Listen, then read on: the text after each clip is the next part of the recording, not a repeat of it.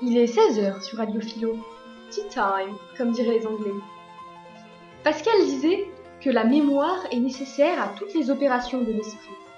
En effet, la mémoire est souvent présente dans notre vie quotidienne, et elle est utile notamment dans le cadre scolaire ou professionnel. La mémoire est liée à la conscience, puisque la notion de conscience désigne le sentiment et la connaissance qu'un sujet pensant a de sa propre activité mentale. Selon Bergson, conscience signifie d'abord mémoire. Vous l'aurez donc compris, chers auditeurs, nous allons aujourd'hui nous intéresser à la mémoire et notamment à sa signification chez Proust.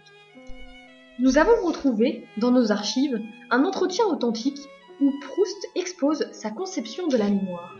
Nous vous le présentons aujourd'hui. Bonjour Monsieur Proust. Bonjour. Euh, je suis très honorée que vous vous ayez accepté de me recevoir.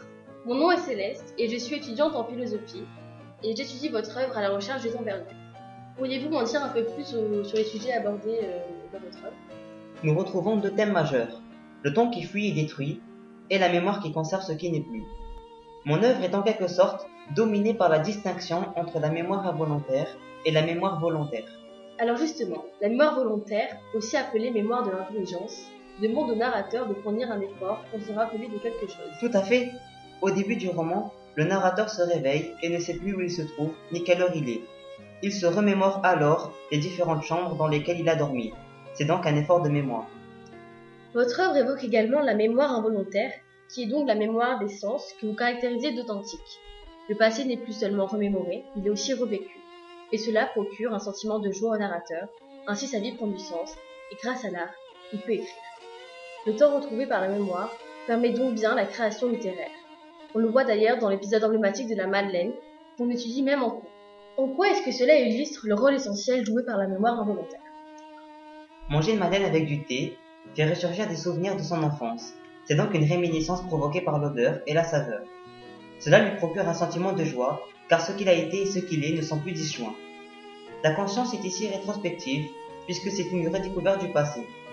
Le sentiment de la continuité du moi dans le temps assuré par la mémoire correspond en fait à l'identité personnelle.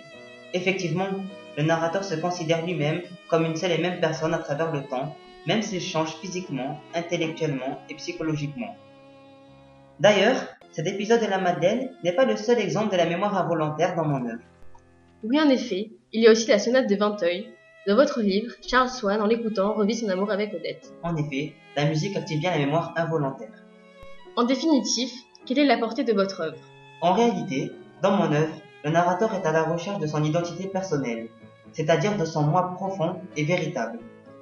Merci d'avoir pris le temps de répondre à mes questions. Votre œuvre, j'en suis sûr, marquera à jamais les esprits.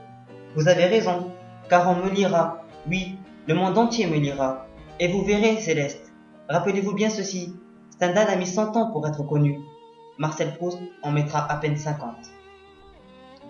Ceci était un entretien exclusif avec Proust. Cet écrivain avait raison, puisque plusieurs années après sa disparition, son œuvre À la recherche du temps perdu reste un incontournable de la littérature française, et le célèbre épisode de la Madeleine est même à l'origine d'une expression proverbiale couramment utilisée de nos jours. Par ailleurs, plusieurs adaptations cinématographiques ont été réalisées. La musique de fond que vous entendez depuis le début est tirée d'un de ces films. C'est la sonate de Vinteuil qui illustre la mémoire involontaire. Pour conclure cette émission, je vais citer Saint Augustin qui pensait que, parmi les trois temps qui existent, il y a un présent relatif au passé, la mémoire.